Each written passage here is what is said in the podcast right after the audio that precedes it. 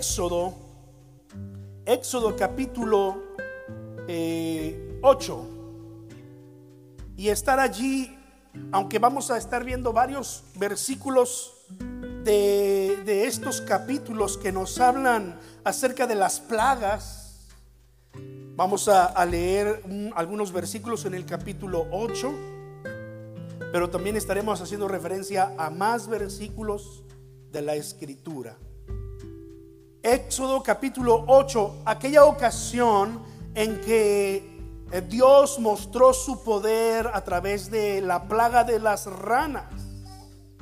Y el faraón trajo a sus hechiceros y los hechiceros también pudieron hacer eh, traer ranas a Egipto, hacer aparecer ranas en Egipto. Lo interesante de esto es que ya no pudieron hacer que las ranas se fueran de, la tierra de Egipto. Ya no pudieron lograr que dejaran el palacio del de, faraón. Ya no pudieron lograr que regresaran al río, a los pantanos, a donde deberían estar, ¿verdad? A las tierras húmedas. Así que lo único que le quedó a Faraón fue llamar a Moisés. Versículo 9. 8, 9. Y entonces Faraón, el versículo, desde el versículo 8, ¿verdad? Eh, Faraón llamó a Moisés y a Aarón y les dijo, oren al Señor para que quite las ranas de mí y mi pueblo. Y dejaré ir a tu pueblo para que ofrezca sacrificios al Señor. Cuando leemos así de entrada este versículo 8, Pareciera que Faraón está por ceder a la invitación de Moisés y Aarón de, dejar ir al pueblo a adorar a Dios en el desierto. Así que ora al Señor por mí. Esta para mí es una petición noble. ¿No? ¿Ha conocido usted personas que le han pedido a usted orar? ¿Verdad?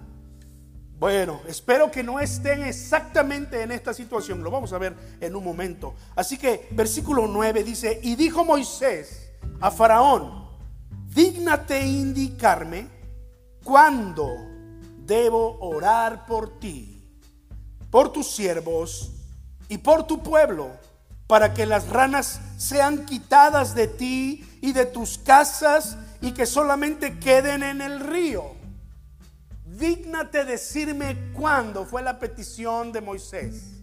Recuerda, Moisés le dijo, eh, Faraón, le dijo a Moisés, eh, por favor, ora al Señor, porque Él es el único que puede quitar las ranas de mi, de mi tierra. Y entonces dejaré ir a tu pueblo. Entonces Moisés viene y, y como correspondía le dice, bueno, dime cuándo. Ahora yo, yo, yo le pregunto a usted, ¿era una situación desesperante para Faraón tener las ranas en su, en su tierra, en su casa, en su cama? Imagínate dormir entre las ranas. Imagínate que vas a comer y le metes la cuchara a tu plato de cereal tan delicioso, ¿verdad? Y, y, hasta le pusiste ahí un poco de este nueces y, y, de pronto lo que pruebas es la pata de la rana. Y, era una situación desesperante, ¿a poco no? Por cierto, mi esposa una vez este, durmió entre las ranas, ¿no? Estábamos en un campamento de jóvenes, ¿te acuerdas? Este, era, eh, eh, y, alguien quiso hacerle una broma a, a, las chicas de en el campamento. Esto era común yo me imagino que todavía, ¿no? Habrá que ir a algún campamento de jóvenes para comprobarlo. Pero eh, era común que los eh, muchachos le hacían bromas a las muchachas y de pronto las muchachas le hacían bromas a los muchachos. Bromas, bromas tranquilas, ¿no? Este, alguien agarró un sapo, señor sapo, y lo echó por la ventana del dormitorio. Y resulta que vino a caer a la cama de mi, de mi esposa. Intentando hacerle una broma a los jóvenes, le hicieron una broma a la esposa de uno de los pastores. Y, por supuesto aquello fue noticia en todo el campamento y, nosotros no, no quisimos investigar nada, nos reímos porque algún día fuimos jóvenes, bueno, todavía, ¿no? Pero algún día fuimos más jóvenes y también nos divertimos haciendo este tipo de, de bromas. Pero no es nada agradable, ¿no? Que de pronto resulta que piensas que es tu esposo y le das un beso y no, era un sapo. Pero esta situación de Faraón no era nada comparado con esto. Imagínate tú, imagínate estar infestado de ranas. Ahora, ponte en los zapatos de Faraón. ¿Qué harías tú? Dime cuándo viene Moisés contigo y te dice, dime cuándo debo orar al Señor para que te libre de las ranas y saque todas las ranas y las mande al río a donde deben estar. Dime cuándo. ¿Qué harías? Yo en tu lugar o en lugar de Faraón, eh, perdón, yo diría, pues ya mismo, ya, ora, en este momento, ¿qué esperas? Esta situación es desesperante. Pero mira el texto bíblico. Mira lo que ocurrió en la historia. Versículo 10. Y él dijo, el faraón, mañana mañana. ¿Verdad que sí? Usted que tiene por ahí su Biblia ahí cerca. Así dice, mañana. No dice ya, ahora mismo, porque esto es desesperante. No. Quiero dormir, casi como que quiero dormir todavía entre ranas. Mañana. Y Moisés respondió, se hará conforme a tu palabra, para que conozcas que no hay otro como el Señor nuestro Dios. Y las ranas se irán de ti. Versículo 12, entonces salieron Moisés y Aarón y se fueron. Y al otro día ocurrió exactamente lo que Moisés dijo que iba a hacer. El faraón le dijo, mañana. Y al otro día Moisés oró y las ranas se fueron. Durante este tiempo que eh, Faraón fue probado por estas diez plagas de parte de Dios, conforme vamos leyendo en cada una de las plagas, eh, eh, el, poder de Dios se va intensificando entre los egipcios y ellos van viendo cómo uno a uno los emblemas de sus dioses empiezan a ser usados por Dios. ¿Sabías que los egipcios tenían dioses con imágenes de ranas? Las ranas eran sagradas para los antiguos egipcios. Y entonces Dios usa las ranas para avergonzarlos. Dios mostrando que Él es el Señor de toda la tierra, el Dios de la creación. Y durante estas ranas, durante estas plagas, parece que el faraón eh, eh, va cambiando su corazón, pero o estaba burlándose de Moisés y Dios, como lo vamos a comprobar después, o en verdad se estaba conmoviendo lo suficiente en su corazón, pero no tanto como para cambiar en nuestros días hay personas como Faraón. Vemos diferentes tipos de respuesta que la gente tiene ante las obras de Dios, ante la palabra de Dios. Algunos se van a identificar con el, faraón en el tiempo de, las ranas y otros quizás van a estar eh, eh, como el faraón en, las plagas de eh, los saltamontes, de, de las langostas. Vamos a ver el proceso de cómo Faraón fue enfrentando, cómo su pueblo fue respondiendo a las, a las plagas y al poder de Dios. Pero esto es cierto. Nosotros somos puestos a pruebas muchas veces por Dios mismo. Y en ocasiones el mundo nos presenta a nosotros desafío. Hay personas que cuando las situaciones están difíciles en su vida, son como Faraón y te dicen, ven y ora por mí. cuando hay problemas, pues a veces la gente se acerca a Dios. Pero cuando todo se arregla, se olvidan. Se olvidan. La historia nos dice que cuando Moisés clamó al Señor, el Señor hizo conforme a la petición de Moisés, dice versículo 13, y el Señor hizo conforme a la palabra de Moisés, y murieron las ranas de las casas, de los cortijos, de los campos, y las juntaron en montones y apestaba la tierra. Versículo 15, pero viendo Faraón que les había dado reposo, ¿qué? endureció su corazón y no los escuchó, tal y como Dios ya lo había dicho. Es decir, cuando se resuelven los problemas, entonces tienden a olvidarse de Dios y siguen en su rutina. ¿Me explico en esto? Cuando las cosas están difíciles, entonces tenemos, como dicen popularmente, al Jesús en la boca, ¿verdad? Oh Jesús, oh Dios. Es más, hasta a veces hasta Diosito.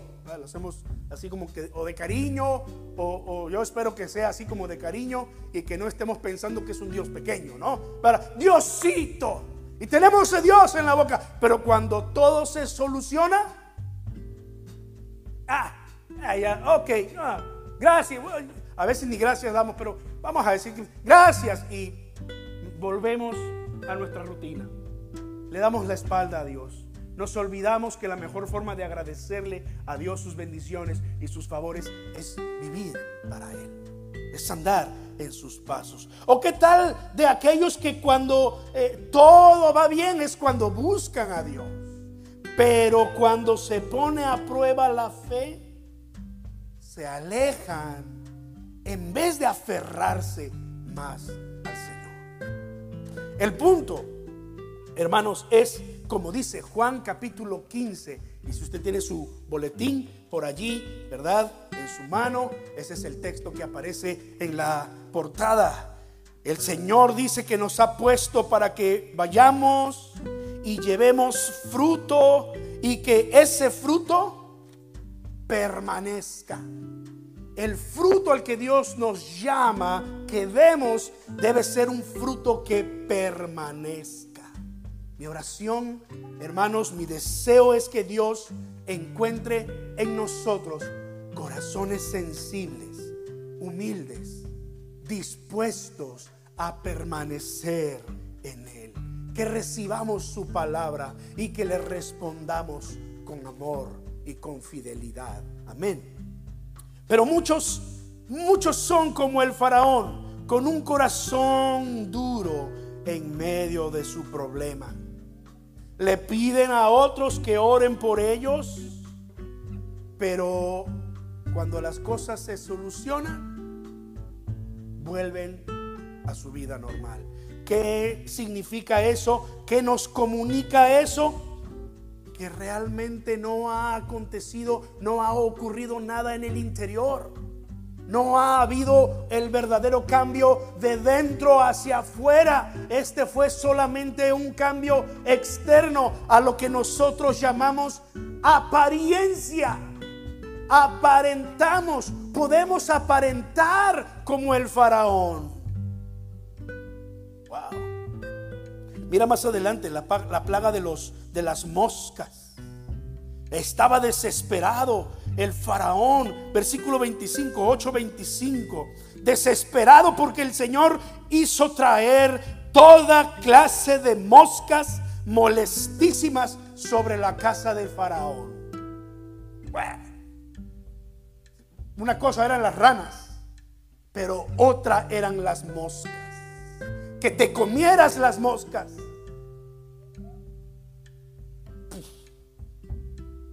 No, son muy asquerosos ustedes, ¿verdad? Les veo la cara y a veces que otras personas están, nada más imaginárselo, ¿verdad? Una vez yo eh, regresé muy noche a casa, tocaba, en ese tiempo todavía no tocaba la guitarra, solo, solo cantaba en un grupo de música cristiana. Y eh, andábamos en las campañas, usted sabe, ¿verdad? Por todas partes.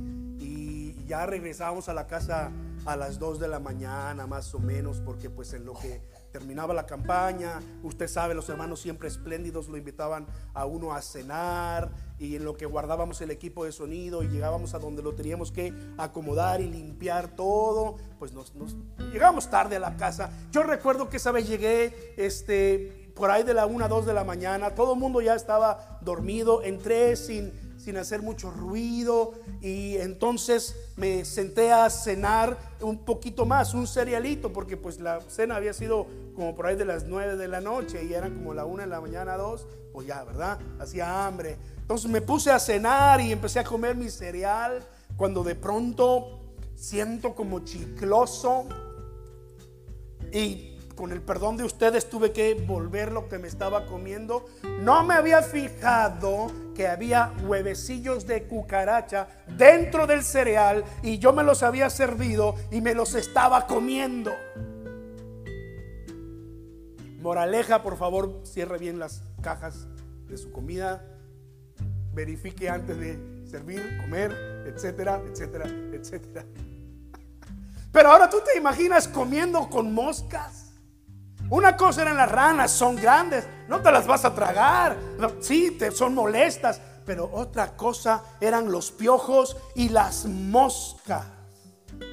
Versículo 25, 8:25. Entonces Faraón llamó a Moisés y a Aarón y les dijo, anden, ofrezcan sacrificio a su Dios en la tierra. Y Moisés respondió, no conviene que hagamos así, porque ofreceríamos al Señor nuestro Dios la abominación de los egipcios. Lo que tenemos que hacer es salir de aquí. Tenemos que ir camino de tres días, dice el versículo 27. Iremos por el desierto y ofreceremos sacrificios a, nuestro Dios, como Él nos ha dicho. Dijo Faraón, versículo 28, yo los dejaré ir para que eh, ofrezcan sacrificios al Señor su Dios en el desierto, con tal de que no vayan más lejos. Oren por mí. ¿Qué es lo que estamos viendo aquí en Faraón? Este es un intento de querer cambiar la situación difícil en la que ocasiones, en ocasiones estamos viviendo, pero no hay señal de arrepentimiento delante de Dios. No hay un verdadero arrepentimiento en el corazón. No hay una evidencia de que necesito de Dios urgentemente. Quiero hacer las cosas a mi modo. Vayan y ofrezcan sacrificios a Dios. Aquí, aquí a la vuelta. Y Moisés dice, no, no podemos ofrecer la abominación de los egipcios tenemos que ir camino de tres días y llevar a todo nuestro pueblo y a todo nuestro ganado, porque es de donde le vamos a ofrecer sacrificio a nuestro Dios. En aquel tiempo se ofrecían sacrificios animales. Pero aquí está el faraón,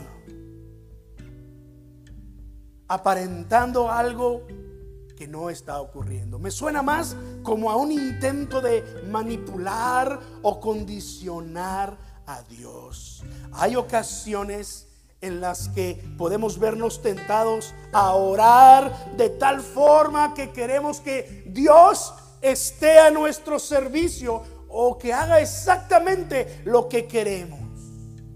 Tú sabes que una de las razones por las cuales Dios nos dio la oración es para que humillemos el corazón, para que nos humillemos ante Dios. Por la sencilla razón de que Dios conoce tus necesidades. Antes de que tú se lo pidas, Dios lo conoce. En otras palabras, no tendríamos necesidad de pedirle al Señor porque Él conoce nuestra situación. Él es el buen padre. Como todo buen padre, de pronto ve que a su hijo ya no le están quedando los tenis ¿Y qué hace? La siguiente ocasión que entra el cheque a casa, ¿verdad? Lleva a su hijo a la tienda y le dice, hijo, ya te mereces unos zapatos nuevos, unos tenis nuevos, porque estos ya tienen los dedos casi así doblados. En el mejor de los casos, ¿verdad? Lo que ocurre realmente es que compramos zapatos y zapatos y zapatos y tenemos, ¿a poco no, hermanas? Es cuestión de abrir su closet y, y, ver cuántos zapatos tienen que, seguramente tienen varios pares que ya ni se ponen, ¿no? Pero no las estoy criticando, yo soy igual, pero con los tenis. Tengo un montón de tenis que ya mi esposa me dice, tienes que sacar algunos tenis. Ay, es que estos me gustan. Ay, es que estos no. Bueno, el punto es que el buen padre conoce las necesidades de su hijo. Y Dios nos ha dado la bendición de la oración para enseñarnos a nosotros humildad. Porque lo que la oración hace es que te humilla delante de Dios en reconocimiento que solo Dios es el proveedor de todo lo que tú necesitas y que solo Dios te puede dar aquello que tú no puedes solucionar. Pero Dios conoce nuestro corazón. Él sabe lo que necesitamos. Y en ocasiones en la intención de las personas eh, suena más como querer manipular o condicionar a Dios. Éxodo 9, 27 y 28. Éxodo 9, 27 y 28. Las plagas siguieron, vino las plagas del ganado, vino las plagas de las úlceras. Todo mundo estaba enfermo. Dicen los especialistas que, que era, no era para menos con el agua que se había convertido en sangre, con las ranas muertas por todos lados, el, el hedor de las ranas muertas y, las moscas y los piojos y el ganado también que se murió, pues las enfermedades empezaron a surgir, pero estas llagas iban, iban más allá de, unas llagas normales, porque era, era muestra del poder de Dios. Entonces vino la plaga del granizo y que incluso fue con fuego, es lo que dice la escritura, granizo con fuego. Versículo 27 y 28. El granizo hirió toda la tierra, destruyó lo poco que había quedado. Solamente en la tierra de Gosén, donde estaban los hijos de Israel, no hubo granizo. Verso 26. Pero entonces mira, nuevamente, el faraón y Moisés, versículo 27 y 28. Entonces faraón envió llamar a Moisés y le dijo, ¿qué? He pecado esta vez. Uh. he pecado esta vez. El Señor es justo. Y yo y mi pueblo impío. Oren al Señor para que cesen los truenos de Dios y el granizo. ¿Y qué dice después? Y yo los dejaré ir y no los voy a detener más. Uh. ¿Cómo termina esa parte de la historia? Versículo 35. El corazón del faraón se endureció y no dejó ir a los hijos de Israel como el Señor ya lo había dicho por medio de Moisés. Mira lo que está pasando aquí. Hay ocasiones en que eh, las personas aparentan cierto arrepentimiento, pero si no es un arrepentimiento de lo más profundo del corazón, si no es un arrepentimiento con un cambio verdadero, solamente se queda en remordimiento. ¿Qué es el remordimiento? Pues es algo emocional.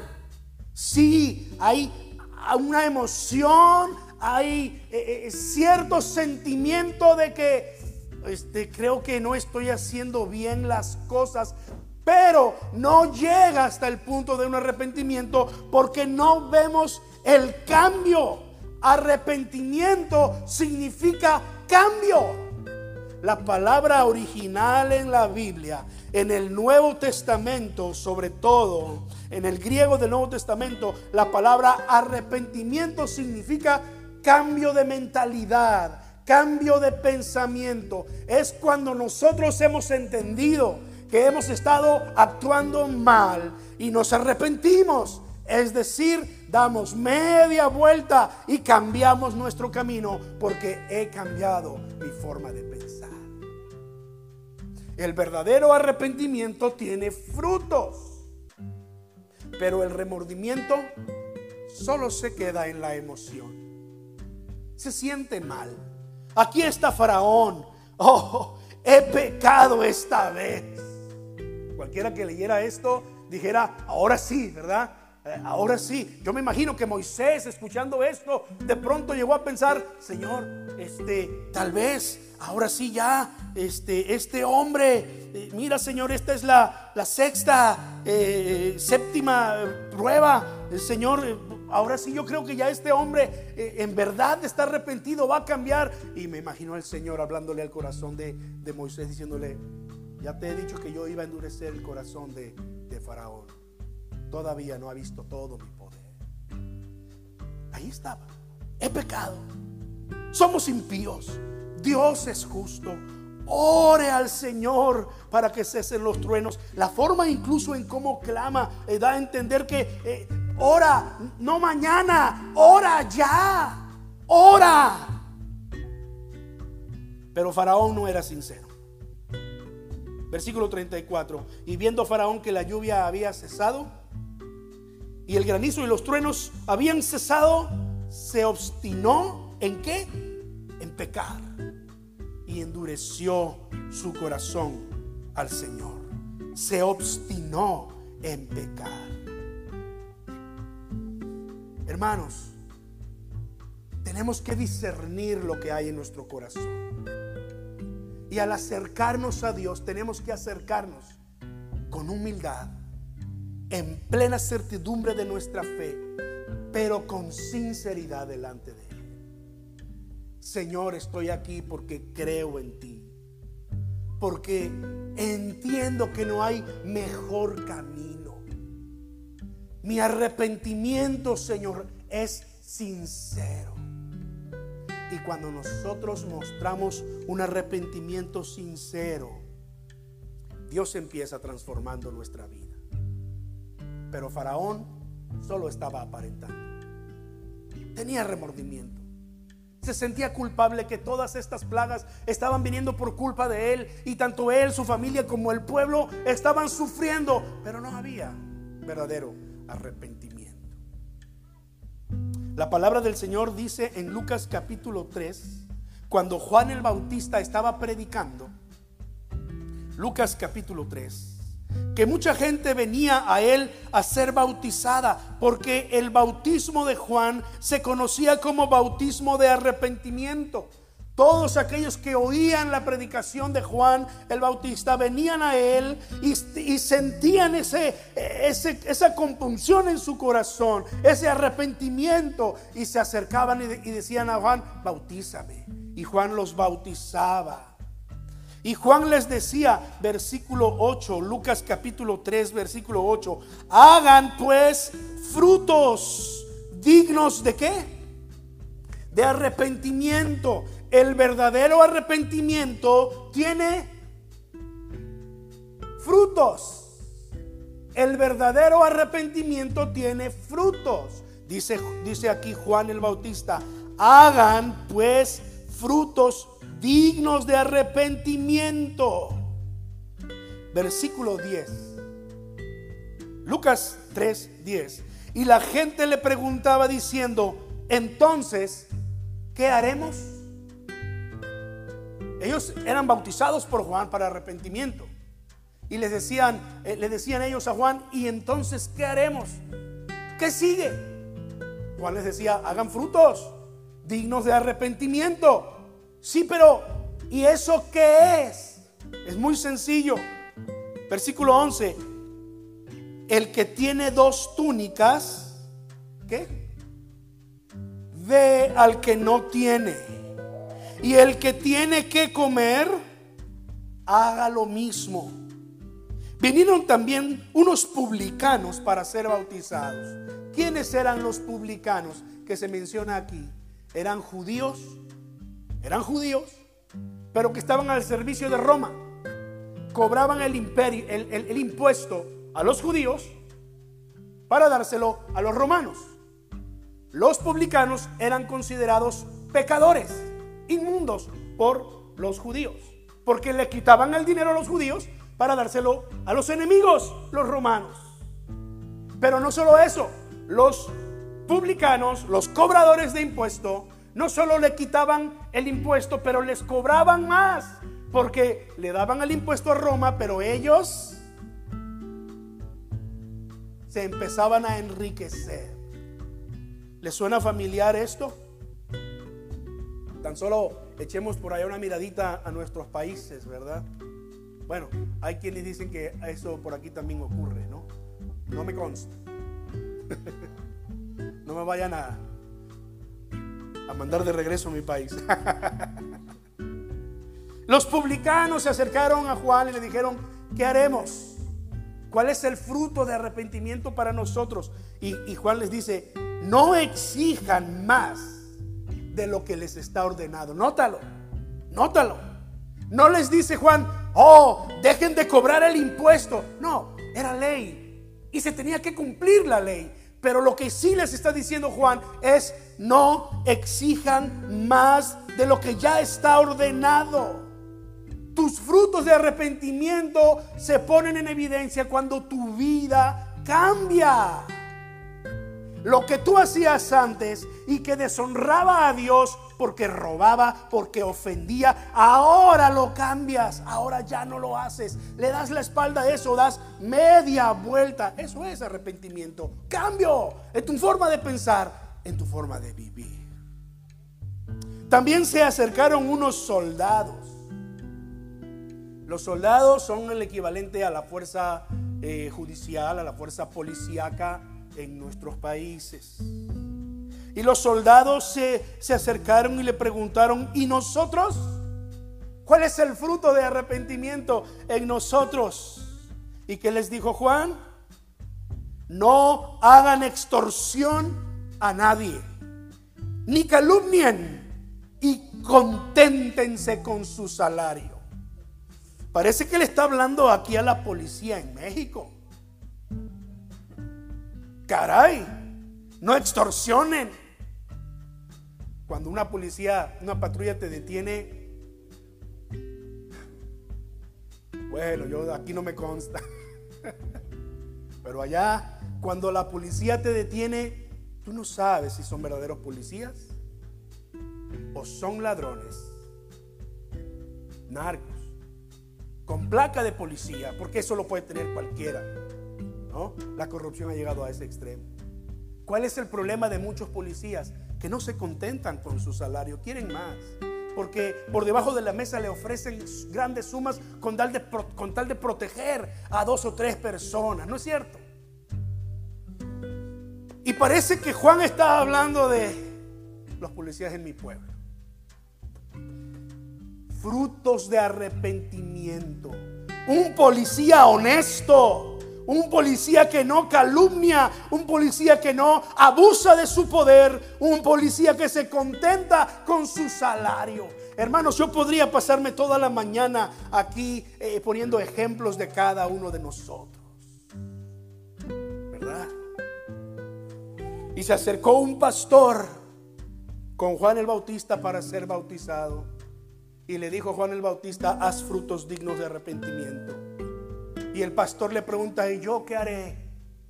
Sirve sin interés del dinero. Predica la palabra sin interés del dinero. No hagas campañas y campañas y campañas para pedir y pedir y pedir, porque parece, parece que eso es lo que se está volviendo a la iglesia hoy en día. Te piden para todo. Y si algo queremos enseñar en esta iglesia es que queremos romper aquí la ofrenda y el diezmo, porque creemos que, Dios nos ha llamado a bendecirlo a Él con el 10% de nuestras ganancias. Eso es algo que tiene que salir de ti. No vas a escucharme a mí estarte insistiendo una y otra vez. Sí, algún día lo voy a predicar porque voy a llegar a las partes de la Biblia donde habla acerca de darle al Señor lo que es del Señor. Sí, lo voy a predicar, lo voy a enseñar, pero tú no lo vas a escuchar de mí una y otra vez, ¿o sí? ¿Lo has escuchado aquí? Lo más que te he dicho es, ahí están los contenedores. En el momento que tú quieras, ponte de pie y ofrece al Señor lo que tú quieras en tu corazón. quieres honrarlo con el 10%, lo puedes hacer. Eso depende de ti. ¿Y ahora qué haremos? Se, se acercaron los pastores, ¿verdad? Predica la palabra sin interés. Esos son frutos dignos de arrepentimiento. Se acercaron unos empleados de las múltiples plantas que hay aquí alrededor. Le voy a empezar a poner el dedito en la llaga y tirar pedrada, ¿no? Así que póngase bien un casco ahí por si la pedrada le, le llega fuerte. ¿Y nosotros qué haremos? No te tomes más del tiempo de break de lo que está permitido. ¿Qué otra cosa podemos decir?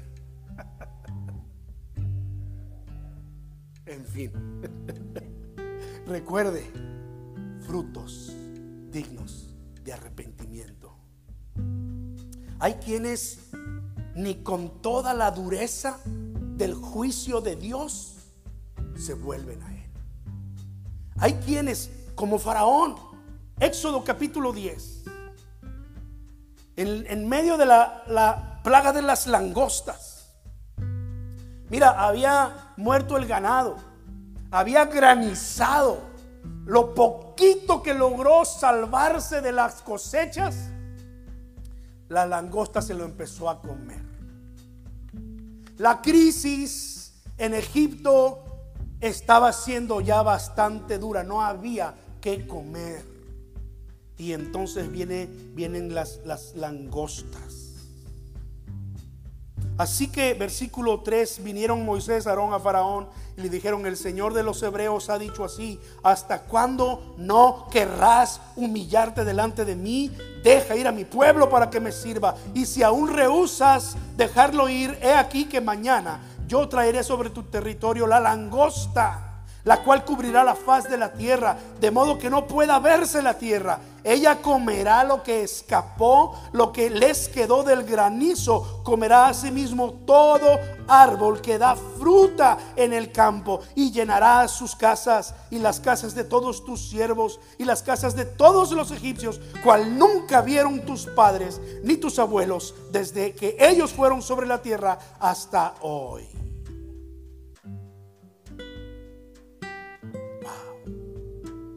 Hay quienes, aún viendo la dureza del juicio de Dios sobre ellos, no se humillan delante de Dios. Entonces dice versículo 7, los siervos de Faraón, los siervos de Faraón, otros egipcios, le dijeron, ¿hasta cuándo será este hombre un lazo para nosotros? Deja ir a estos hombres para que sirvan al Señor su Dios. ¿Acaso no sabes todavía que Egipto ya está destruido? Y no te hago el cuento más largo. Tienes que leerlo detenidamente, pero te vas a dar cuenta que Faraón con todo y eso no se humilló delante de Dios se cumplió lo que Isaías capítulo 1 dice respecto al pueblo de Israel. Ese mismo pueblo que estaba allí de Egipto salió después libre, vino y habitó la tierra prometida y llegó el día en que se olvidaron de Dios. Cuando todo estaba bien, se olvidaron de Dios. Entonces Isaías en el capítulo 1, su primer palabra profética fue esta. Oh gente pecadora, pueblo cargado de maldad, generación de malignos, hijos depravados. Le está hablando a los, a los israelitas, a los hebreos, al pueblo de Dios. Y le dice, ¿por qué eh, dejaron a Dios? Provocaron a ira al santo de Israel, se volvieron atrás. ¿Por qué quieren ser castigados aún? ¿Todavía se rebelarán? Toda cabeza está enferma y todo corazón doliente. Versículo 6. Desde la planta del pie hasta la cabeza no hay en él cosa sana, sino herida, hinchazón y llagas podridas. No están curadas, ni vendadas, ni suavizadas con aceite. Su tierra está destruida, sus ciudades puestas a fuego, su tierra delante de ustedes comida por extranjeros, asolada por, como asolamientos de extraños. ¿Por qué quieren ser castigados todavía? Versículo 5. Hermano, que no te pase esto a ti. Que no te pase esto a ti. Humíllate delante del Señor. Sé fiel a Dios en todas las cosas. Hay que dar fruto de arrepentimiento. Hay que vivir dignos delante de nuestro Dios. Amén. Jesús nos llama a que vayamos y llevemos fruto y ese fruto permanezca. Mira la preciosa promesa allí de Juan 15, 16, para que todo lo que pidieres al Padre en mi nombre, yo os lo daré. Para que todo lo que pidieres al Padre en mi nombre, yo os lo daré. Él se los dará. Qué promesa. Mateo 24, 13. Mas el que persevere hasta el fin, ese será salvo. Perseverar es el llamado. Apocalipsis 2 y 3. Cuando tú lo lees, ese mensaje del Señor a las iglesias, que es el mensaje a la iglesia contemporánea en este tiempo, una y otra vez, tú vas a leer en esos versículos al que venciere al que venciere, al que venciere. Una y otra vez te lo vas a encontrar en el capítulo 2 y capítulo 3. Al que venciere. ¿A qué nos está llamando Dios? A vencer, a perseverar, a permanecer hasta el final. Mira 3.11, Apocalipsis 3.11. Dice así, aquí en la palabra del Señor. He aquí, dice Jesús yo vengo pronto, retén lo que tienes para que ninguno tome tu corona. El Señor viene pronto por su iglesia. Y tú y yo somos llamados a ser fieles hasta el fin, a perseverar hasta el fin.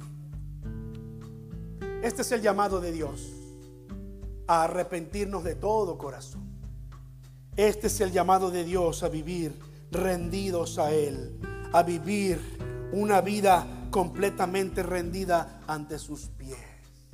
Cierra tus ojos conmigo, ora junto conmigo por un momento delante de Dios y dile al Señor, oh Padre, en el nombre de Jesús, en esta mañana, Señor, yo me humillo delante de ti, Padre.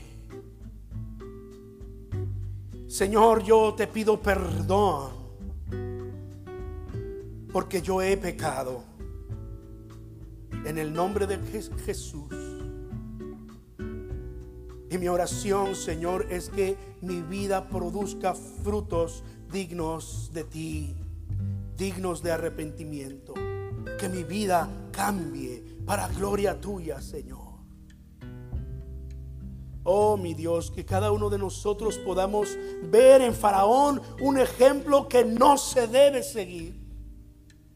Y quizás nos vamos a topar con personas que así como Faraón nos pedirán que oremos por ellos. Y nosotros oraremos por ellos. Pero hay que decirles, pero yo te animo a que busques a Dios de todo corazón. No solo cuando tienes problemas o no solo cuando todo está bien. Busca al Señor de todo corazón. Él te llama a perseverar hasta el final. Él te llama a dar fruto que permanezca. Él te llama a que venzas. Porque Él viene pronto. Retén lo que tienes para que ninguno tome tu corona. Oh bendito Dios. Toma en tu corazón, Señor, nuestras vidas. Abrázanos en ti, Señor. Y llévanos en victoria cada día de nuestra vida, mi Dios. Padre Celestial, que nos humillemos delante de ti en todo tiempo, reconociéndote como nuestro Dios. Bendice a cada familia, los que estamos aquí, los que están en sus casas los que están en algún otro lugar, guárdalos, bendícelos, Señor. Sé con ellos, toca a los enfermos, Señor. Restauralos, Señor. pero sobre todo que cada uno de nosotros vivamos como es digno de este llamado que nos has hecho a ser tus hijos. En el nombre de Jesús. Amén.